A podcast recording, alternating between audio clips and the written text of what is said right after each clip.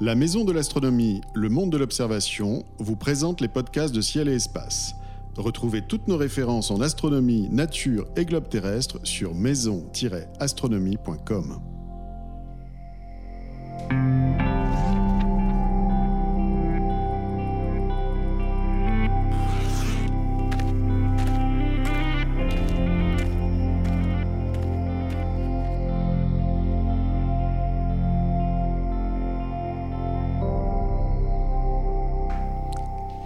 Bienvenue sur Ciel Espace Radio pour une nouvelle émission consacrée aux éphémérides en compagnie de Jean-Luc Dauvergne de Ciel Espace et de Bernard Nomblot de Universcience.tv. En ce mois de juillet 2017, voici les spectacles célestes que nous vous recommandons. La Lune et Jupiter se rapprochent le 1er juillet, la Lune toujours s'approche cette fois de Saturne le 6, Vénus se croise dans l'Amadéade le 13, la Lune rejoint Vénus et Aldébaran pour former un beau trio le 20 et c'est le maximum des delta aquarides le 29. Nous nous attarderons sur le passage de Vénus dans les Yades ainsi que sur les delta aquarides. Et comme chaque mois, Bernard Nomblot et Jean-Luc Dauvergne nous emmèneront sur la Lune dans la constellation du mois et nous ferons partager leurs coups de cœur. Parmi lesquels je devine déjà Jean-Luc qu'il y aura la nuit des étoiles qui se dérouleront du 28 au 30 juillet. Bonjour messieurs. Bonjour. Alors, commençons immédiatement avec votre chronique. Bernard, vous nous emmenez chaque mois sur la Lune. Euh, ce mois-ci, quelle formation lunaire voudriez-vous nous faire découvrir? Eh bien, il s'agit de Statio Tranquillitatis. Ça vous dit pas grand-chose, mais c'est quelque chose qui est à mon calendrier tous les mois de juillet. Je bois un whisky en l'honneur de l'équipage d'Apollo 11 qui donc s'est posé dans Statio Tranquillitatis le 20 juillet 1969. Alors, c'est un lieu qui n'a rien pour lui. C'est l'endroit le plus plat qu'on puisse trouver sur la Lune, sans cratère, sans, sans quoi que ce soit, tout simplement parce que pour le premier atterrissage, on a choisi la sécurité, bien évidemment, donc c'est un endroit où il n'y a pas grand-chose à voir.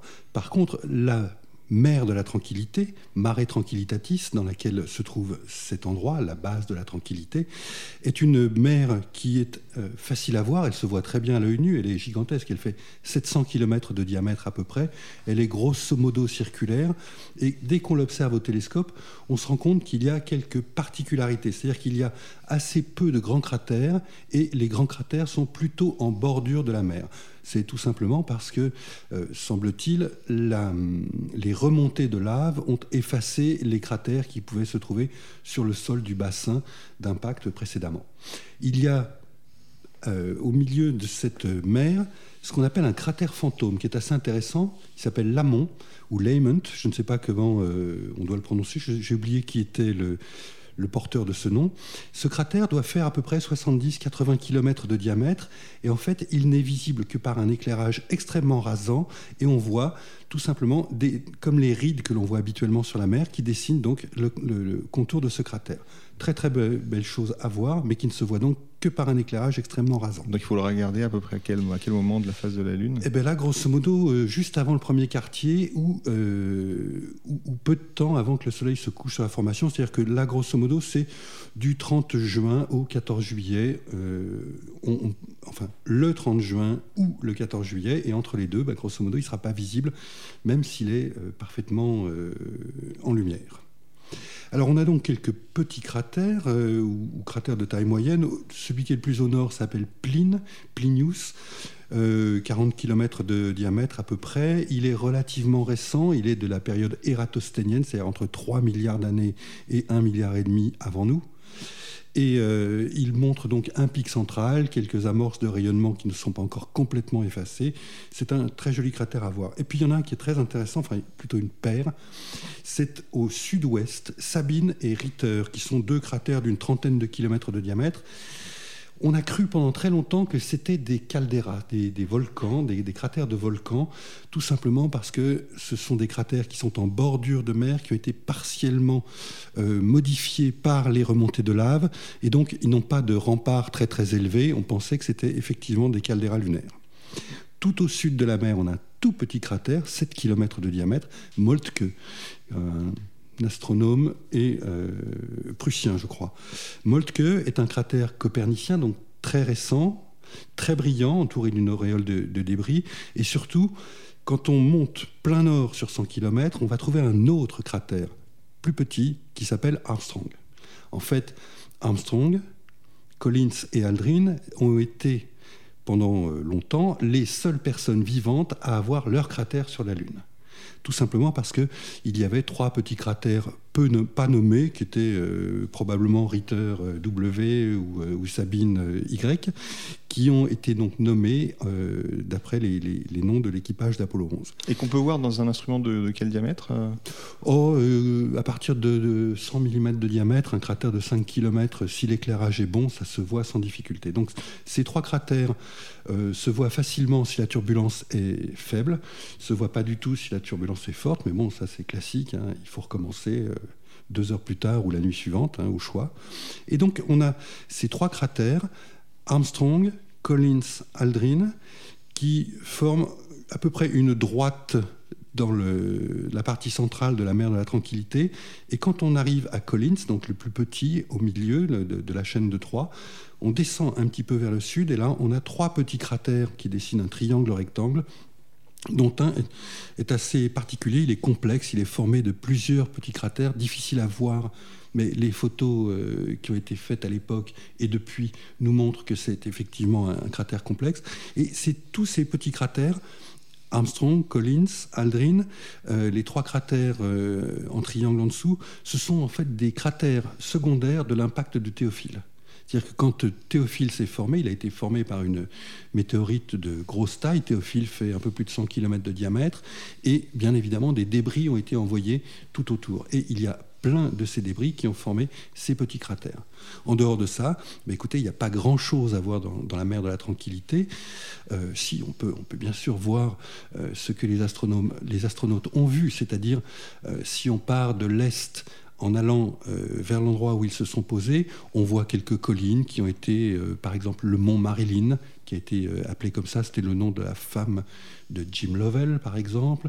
Il y a l'autoroute A1 qui porte le nom d'une qui doit être euh, Rima Moltke, en fait, c'est la, la, rainure qui, suit Moltke. Donc il n'y a pas des tonnes de choses à voir. Par contre, on a effectivement tout un tas de cratères euh, d'âge et de taille différentes, et on a tout simplement une leçon de géologie lunaire sur place. Et puis, et puis euh, je dois dire que pour moi, euh, regarder cette région euh, en, me remémorant ce qui s'y est passé, comment, euh, comment ça a été très chaud quand même pour se poser. Il restait grosso modo 8 secondes de carburant à Neil Armstrong quand il a posé son module lunaire. C'est quand même un lieu totalement mythique. C'est pas le plus beau lieu visité par des astronautes, loin de là, mais c'est le premier et en ça, il reste complètement mythique. Merci beaucoup Bernard. Je retiens qu'on peut toujours voir Armstrong, Collins et Aldrin sur la Lune en ce moment avec un télescope de 100 mm. Superbe. Euh, nous passons maintenant aux deux spectacles du ciel nocturne que nous allons plus particulièrement décrypter. Euh, je rappelle que les autres sont dans les pages de, Ciel Espace évidemment. Il y a d'abord ce joli passage de Vénus dans les Iades, le 13, qui va donner euh, à la main d'étoile du taureau une physionomie particulière. Jean-Luc, dites-nous tout sur, cette, sur ce passage de Vénus. Alors déjà, il faut préciser que c'est à observer le matin, à peu près à partir de 3h30, la constellation du taureau commence à être suffisamment haute sur l'horizon. Et effectivement, on a bah, la figure habituelle du taureau, donc avec l'étoile Aldébaran, et puis derrière, sur sa droite, l'amas ouvert des Iades, contrairement à ce qu'on croit souvent, Aldébaran et les Iades ne sont pas liés. Aldébaran est à peu près deux fois plus proche, et puis c'est une grosse étoile, alors que les étoiles des Iades sont des étoiles un peu plus petites aussi. Et puis, bah, juste au-dessus d'Aldébaran et des Iades, on a Vénus qui est euh, en bordure finalement de l'amas ouvert des Iades, et donc on a comme ça un, parallèle entre Vénus qui est assez proche, euh, Aldébaran qui est, euh, qui est des millions de fois plus éloigné, et puis une perspective qui s'étend encore plus loin jusqu'à la main ouverte des Iades. Et puis si on remonte un petit peu plus haut, évidemment, à l'œil nu, on a forcément dans son champ de vision un autre amas d'étoiles magnifique qui est celui des Pléiades. Donc ça fait un tableau qui est vraiment assez beau à observer visuellement. Il peut être aussi intéressant de le photographier. On est en fin de nuit, on peut attendre qu'à l'horizon, il y ait les premières lueurs de l'aube qui pointent. Ça apporte des couleurs à l'horizon qui peuvent euh, apporter un petit peu de, texture à la photo. Et donc voilà, c'est une observation à pas manquer. Et puis n'hésitez pas aussi et surtout à utiliser une paire de jumelles dans la mesure où les étoiles de l'amas des Iades sont bien plus nombreuses que ce qu'on peut voir à l'œil nu. Et de même, vous pouvez pointer les Pléiades là où on voit 6 à 8 étoiles à l'œil nu. Aux jumelles, le nombre est vraiment décuplé. Euh, il faut rappeler qu'Aldébaran est plutôt rouge, Vénus va apparaître blanche, c'est ça? C'est euh, facile à voir ce contraste euh? Le contraste, c'est même, oui, justement, l'occasion de voir le contraste de couleur, d'avoir une référence de couleur dans le champ de vision qui permet de mieux apprécier la couleur orangée d'Aldébaran. Déjà, en temps normal, la couleur orangée d'Aldébaran est relativement évidente.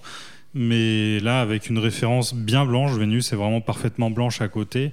Là, on, l'aperçoit encore mieux. Après, la perception du orange dépend d'un individu à l'autre, mais là, c'est tellement orange que normalement, pour tout le monde, on voit, euh, disons qu'au pire, les gens doivent percevoir une couleur bien, bien jaune, jaune ocre, mais pour la plupart des observateurs, ça apparaît quand même orangé. Donc, un événement à observer euh, à l'œil nu, aux jumelles, euh, au télescope, ça présente pas beaucoup d'intérêt?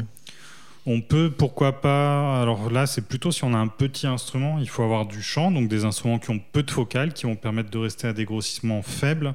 Mais effectivement, là, une paire de jumelles, on va, les astres vont avoir de la place autour d'eux dans le champ. Si on veut aller un peu plus en avant et commencer à percevoir pourquoi pas la taille apparente de Vénus, il va falloir pouvoir grossir 20, 20 fois, 30 fois, voire un peu plus. Et ça peut valoir le coup, mais là, il faut vraiment plutôt une lunette type lunette de 80 mm et avoir un oculaire spécifiquement à très grand champ. Donc un oculaire plutôt haut de gamme. Très bien, ça c'est le passage de Vénus dans les, dans les Yades. Vous, vous allez l'observer ce, ce, passage, Bernard? Très certainement, c'est toujours un plaisir. Et puis je vais sûrement l'observer deux ou trois jours d'affilée, de façon à voir euh, Vénus qui se déplace par rapport aux étoiles, tout simplement. Et puis c'est un vrai plaisir. Les Yades sont un, très bel amas d'étoiles. Et au passage, à observer, il y a une étoile double qu'on peut séparer à l'œil nu, qu'on sépare très très bien aux jumelles et qui présente un contraste de couleurs. Je vous laisse chercher. Ah, très bien. Eh bien écoutez, on essaiera de trouver ça. Et puis si on trouve, on vous enverra un mail. Alors le 29, les étoiles filantes euh, euh, de la nuit des nuits étoiles seront les Delta Aquarides, alors mêlées de Piscinis austrinide, d'Alpha Capricornide et aussi déjà d'un peu de Perséide, euh, dont le pic est le 12 août. Bernard, ça nous fait un beau cocktail d'étoiles filantes. D'où viennent-elles? En fait, ces étoiles filantes, comme toutes les étoiles filantes, grosso modo, sont des poussières qui ont été laissées dans le sillage de comètes et euh, on a la chance là d'avoir euh, dans, dans, ces jours-là 4 et 5 d'étoiles pas forcément très important. Hein. Il n'y aura pas euh, des, milliers d'étoiles filantes à l'heure, mais on pourra voir des étoiles filantes venir de trois ou quatre endroits différents du ciel. Donc ça vaut la peine d'y passer là aussi la nuit tranquille et, de faire une liste de vœux, pourquoi pas. Ça peut être, euh, ça paraît quand même compliqué de, remonter euh, au, radiant de, ces quatre pluies d'étoiles filantes. Enfin pluie, je crois que le terme est un peu exagéré. on, peut, Jean-Luc, vous pensez retrouver delta du Verseau, je pense, qui est donc le, radiant des delta aquarides, euh, ou euh, alpha, euh, alpha du Capricorne. Si on a envie d'y consacrer du temps, pourquoi pas en fait Si on prend une carte du ciel et qu'on dessine à chaque fois qu'une étoile filante est passée, bah, on verra s'il y a des trajectoires. si on a trois, trois trajectoires qui se recoupent en un point, c'est sans doute qu'on a identifié un radiant, mais là, il faut un petit peu de patience, vu que chacun de ces essaims n'est pas forcément très actif. Là, ce qui est intéressant, c'est d'avoir la somme de plusieurs euh, petits essaims d'étoiles filantes. Il faut ajouter à ça aussi, on a un flux euh, continu d'étoiles filantes erratiques, à peu près de 2-3 étoiles filantes par heure. C'est-à-dire qu'au plus mauvais moment de l'année, des étoiles filantes, on en voit quand même encore un tout petit peu. Et donc, c'est plutôt la somme de tout ça qui est intéressant à, identifier. Mais effectivement, si, on ne fait pas cet effort de faire un dessin, ben, on ne saura pas justement si c'est une étoile filante erratique qui vient de nulle part, ou alors si c'est une étoile filante liée à un essaim et donc liée à une comète qui est passée un jour. Très bien, donc si vous voulez euh, poser une colle aux animateurs dans les, dans les, dans les lieux d'observation au moment de la nuit des étoiles, je me tourne là vers... Nicolas de l'Association française d'astronomie. Posez-leur comme question, mais d'où vient-elle cette étoile filante Et on verra s'ils sont vraiment pointus. Euh, on passe à la constellation du mois. Jean-Luc, chaque mois, vous nous proposez une promenade à l'instrument dans une constellation euh, particulièrement bien visible dans le ciel. Nous sommes en juillet. Où nous emmenez-vous? Alors, puisque c'est le mois de juillet et que c'est un moment où en général on a tendance à descendre en latitude, On va aussi s'amuser à descendre un peu en latitude dans le ciel et partir vers la constellation du Scorpion. Quand on est au nord de la France, euh, le Scorpion est bien dessiné dans le, dans le, ciel. On voit sa queue qui forme un peu un point d'interrogation euh, horizontal. Sauf que dans le nord de, de, la France, cette queue, elle a tendance à toucher l'horizon, voire même être un petit peu en dessous. Par contre, si on part dans le sud de la France, sur la côte, dans les Pyrénées, en Corse, ou pourquoi pas un petit peu plus loin au nord de l'Afrique, là, le Scorpion commence à devenir mieux visible. Et ce Scorpion cache plein de splendeur. Alors c'est des, des objets qui sont en partie un peu un peu méconnus ou en tout cas pas reconnus à leur juste valeur justement parce que pour nous ils sont suffisamment ils sont pas suffisamment hauts dans le ciel. C'est le cas notamment de la l'amas globulaire M4, il est juste à côté de Antares, l'étoile principale du Scorpion, très facile à reconnaître, elle est bien rouge, bien lumineuse et juste sur sa droite, on a cet amas globulaire qui en fait est un amas globulaire qui est, euh, si on pouvait l'observer à la même hauteur dans le ciel que l'amas d'Hercule, en fait, on verrait qu'il est à peu près aussi beau, voire même un peu plus beau que l'amas d'Hercule. Sauf qu'il a plusieurs problèmes, cet amas, c'est que déjà, il a Antares qui est juste à côté de lui. Donc si on le cherche à l'œil nu, notre œil est un peu, euh, un peu ébloui par l'étoile Antares. Du coup, on n'arrive pas à bien le détacher à l'œil nu. Il y, a, il y a seulement 1,3 degré entre les deux objets. Donc à l'œil nu, on a du mal à, à bien le distinguer. Ça, c'est le premier problème. Après, euh, bah, le deuxième problème, on l'a évoqué, c'est la hauteur sur l'horizon. Et puis, il a une, un troisième aspect qui est un petit peu injuste. Cet amas globulaire, c'est qu'on est dans la zone de la Voie lactée et en fait, il est plutôt de l'autre côté. Et du coup, il, y a des nuages de poussière sur le chemin entre lui et nous. Et en fait, on le voit pas du tout tel qu'il devrait être en réalité. En fait, c'est vraiment un très gros amas globulaire et qu'on voit euh, rougi. Même sur les photos, on peut voir que les étoiles ont vraiment un aspect un peu plus rouge que la moyenne. Qui est lié à quoi? Qui est lié justement à l'absorption de ces poussières entre, entre lui et nous, les poussières de la Voie lactée. Donc il perd en éclat, il perd, euh, enfin, il prend des couleurs rouges, etc. Alors après, il y a deux autres amas qui sont déjà vraiment spectaculaires aux jumelles, si on peut les voir suffisamment haut dans le ciel. Là, du coup, on est plutôt du côté de la queue du scorpion, juste au-dessus de la queue du scorpion. C'est M7 et M6. M7, il est surnommé l'amas de Ptolémée, et c'est pas pour rien. Ptolémée l'avait déjà repéré à l'œil nu. C'est un amas qui est vraiment très brillant. C'est un amas ouvert d'étoiles. Donc à l'œil nu, on le voit comme une tache floue assez distincte, euh, même dans un ciel de qualité moyenne. Euh, en France, on le voit déjà bien, bien à l'œil nu. Aux jumelles, il commence à être résolu en étoile. Avec des 10-50, on le résout vraiment bien en étoile. Et on voit à côté l'amas M6 à, à, quelques degrés, à environ 2 degrés. on voit M6 qui est lui aussi très lumineux qu'on commence aussi à résoudre en étoile. Donc là, ça forme un très beau tableau. Et puis évidemment, on peut s'amuser à zoomer sur ces amas avec une petite lunette ou un télescope. On va pas forcément chercher à prendre un télescope très grand parce que les, ces amas sont de taille apparente assez importante. En tout cas, c'est quasiment la plus belle observation à faire et aux jumelles. Et puis après, si on veut aller un petit peu plus loin, là, pour le coup, c'est vraiment plus euh, au télescope. On a aussi un petit amas globulaire M80 qui est dans. Là, on retourne de l'autre côté de la constellation, un petit peu au-dessus à droite d'Antares et M4, un autre petit amas globulaire qui vaut le détour. Est-ce qu'on peut euh, réussir un, un tableau d'ensemble finalement du scorpion? Est-ce qu'avec un appareil photo euh, numérique, les merveilles dont vous venez de nous parler apparaissent déjà, ou certaines d'entre elles au moins? Alors, pour ce qui est de M4 et M80, on va légèrement les distinguer d'une étoile, mais à peine. En taille apparente, c'est un peu petit. Des, même aux jumelles, M4, on va le voir, mais il aura un aspect euh, un, petit peu diffus, cotonneux, mais petit en taille apparente. Donc là, il faut vraiment y aller au télescope. Par contre, M6 et M7, oui, c'est en taille apparente, c'est assez large, donc en photo, on les voit.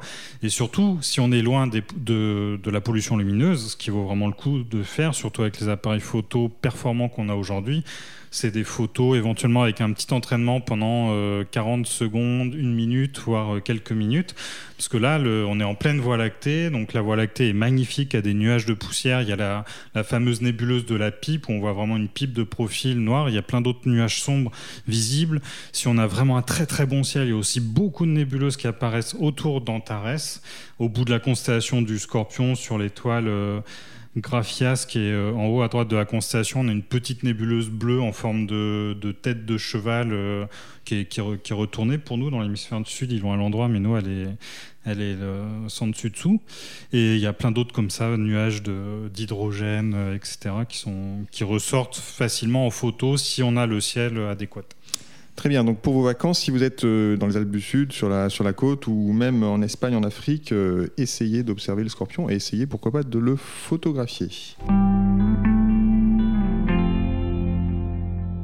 Nous approchons de la fin de cette émission. Euh, Bernard Jean-Luc, c'est le moment de dévoiler votre coup de cœur, un astre, un livre, une exposition, une mission spatiale ou peut-être peut-être une nuit des étoiles, Jean-Luc, non, cette fois-ci? Oui, tout à fait. donc la Nuit des Étoiles, cette fois-ci, a lieu fin juillet. Et pour accompagner la Nuit des Étoiles, on propose, on a développé ces derniers mois, sous forme d'application, sous forme de magazine numérique, un magazine gratuit qui accompagne la Nuit des Étoiles. Donc si vous cherchez sur vos smartphones, dans l'App Store ou sur Google Play, il y a une application qui s'appelle Ciel et Espace le Plus, dans laquelle on retrouve déjà l'almanach de Ciel et Espace, et dans lequel il y a cette application Les Nuits des Étoiles, qui est donc téléchargeable gratuitement avec tout un tas de contenus. Il y a une BD qui vous explique notamment comment euh, fonctionnent les étoiles filantes. Après tout, il y a, je suis sûr que tout le monde, même les gens avertis, découvriront des choses pour comprendre pourquoi est-ce qu'on voit plus d'étoiles filantes le matin, pourquoi euh, est-ce que certaines sont visibles que le jour, etc. Pourquoi est-ce qu'elles sont brillantes, euh, tout un tas de choses amusantes comme ça. Il y a aussi des conseils pour choisir des paires de jumelles, des balades à l'œil nu, des balades aux jumelles, des cartes du ciel, bref, tout un tas de conseils pour débuter. Et donc, ce sera pour une d'habitude on fournit une carte du ciel, c'est déjà bien, mais là en fait on a l'ambition avec cette application d'offrir aux gens qui vont venir dans les clubs à droite à gauche un support euh, bien plus riche qui pourra les accompagner le reste de l'été dans leur observation du ciel. Très bien, et je rappelle aussi quelques chiffres quand même pour les Nuits Étoiles, dont j'imagine que pas mal d'auditeurs connaissent, mais c'est quand même 3000 bénévoles à chaque fois qui se mobilisent, 400 soirées organisées partout en France.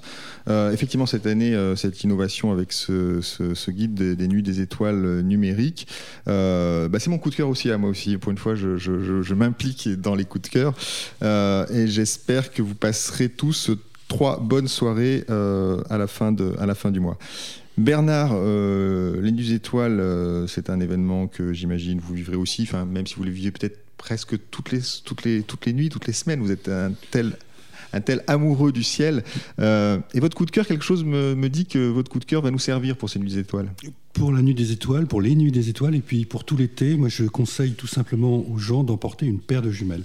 Une paire de jumelles, bon, l'été c'est souvent la saison des vacances pour des tas de gens euh, qui ont à ce moment-là beaucoup de chance, souvent pas de télévision, euh, pas forcément de radio, l'occasion de regarder le ciel. Et pour moi, une paire de jumelles est l'instrument idéal pour apprendre le ciel et puis tout simplement pour pour se rincer l'œil, pour faire du tourisme, pour faire ce qu'on fait dans toutes les villes, ce qu'on fait en vacances, c'est-à-dire du tourisme. Les jumelles sont euh, ce sont des instruments qui ne sont pas très encombrants, qui coûtent pas très cher, qu'on devrait à mon avis trouver dans toute maison correctement équipée. Hein, c'est bien plus utile qu'un micro-ondes, ça c'est clair. Et donc avoir une paire de jumelles et l'emporter en vacances, ça se justifie. Et pas des, pas des jumelles à, 5000 euros, c'est pas la peine. On trouve des, de bonnes jumelles pour euh, quelques centaines d'euros et qui permettent à la fois d'être utilisées le jour pour regarder les oiseaux ou la montagne au-delà ou les baigneuses si ça vous fait plaisir, et bien évidemment qu'on peut utiliser la nuit pour ne voir que des corps célestes. Donc pour moi, les jumelles, une petite paire de jumelles du genre 7 x 50 ou 10 x 50, le genre de choses qui pèsent moins d'un kilo, qu'on peut avoir autour du cou, et puis qu'on peut utiliser quand on est assis dans une chaise longue ou allongé sur une couverture dans l'herbe, c'est absolument royal. Moi, une, observation que je fais tous les ans, sans difficulté, c'est quand, euh, quand il fait beau, bah, je m'allonge sur le dos, je mets les jumelles sur mes yeux, et là, donc au zénith, j'ai Vega, euh, la constellation de la lyre, et puis petit à petit, bah, on voit apparaître des étoiles, on voit apparaître la Voie lactée, et descendre le long de la Voie lactée jusqu'aux régions du scorpion et du sagittaire dont, Jean-Luc nous parlait tout à l'heure, c'est absolument fabuleux. Les jumelles, euh, ça fonctionne comme un entonnoir à lumière. Si vous avez des jumelles de 5 cm de diamètre, 50 mm euh, comme leur nom l'indique, eh bien, ça vous fait ça remplace votre pupille qui fait probablement de l'ordre de 6 mm de diamètre euh, la nuit quand vos yeux sont dilatés. Donc là, vous avez un véritable entonnoir à lumière. Ça permet de voir beaucoup plus d'étoiles, ça permet de voir les couleurs des étoiles, ça permet de deviner les nébuleuses obscures dans la Voie lactée et ce genre de choses. C'est vraiment un instrument qu'il faut avoir avec soi et dont on peut pleinement profiter quand on est en été en vacances. Très bien, merci beaucoup Bernard. Les éphémérides de Ciel et Espace Radio sont terminées pour ce mois-ci. Merci à Bernard Nomblot de Universcience.tv et à Jean-Luc Dauvergne de Ciel et Espace pour leurs précieux conseils d'observation. Merci à Nicolas Franco à la technique. Cette émission était présentée comme chaque mois par David Fossé. Rendez-vous au mois d'août et profitez bien des Nuits des Étoiles.